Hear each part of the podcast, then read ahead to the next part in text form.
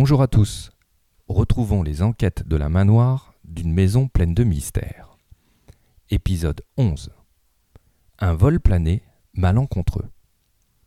Si les sirènes de police n'avaient pas commencé à hurler, le faussaire n'aurait probablement pas bougé de sa cachette. Mais l'étau se resserrait autour de lui. C'est pourquoi la main noire le vit tout à coup débouler de la bétonneuse, cravate au vent et mallette à la main.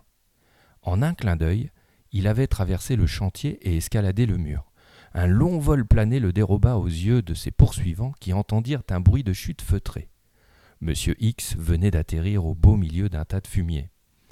Quand Courtepoigne en tête, les policiers firent irruption dans la cour de la ferme, l'odeur nauséabonde qui se dégageait de l'individu faillit les faire tomber à la renverse. Mettez les menottes à ce quidam puant, ordonna l'officier de police en se bouchant le nez. Je sens qu'il mérite un bon savon. Lâchez-moi, je suis innocent, pesta M. X qui essayait de se dégager de l'emprise des forces de l'ordre. J'ai eu un accident de parcours. Au lieu de m'agresser, vous feriez mieux de me secourir. Vous êtes soupçonné de contrefaçon de timbre, l'avisa Courtepoigne. Je vous arrête, monsieur.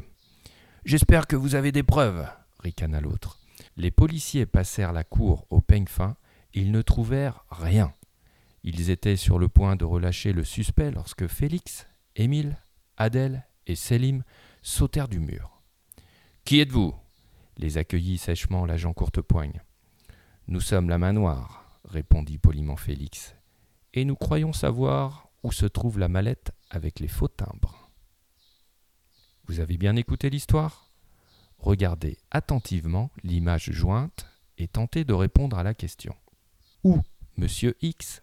A-t-il caché sa mallette? Vous avez la réponse? Envoyez-la à Madame Vincent par pronote. Un dernier défi. M'avez-vous reconnu? À bientôt pour un nouvel épisode.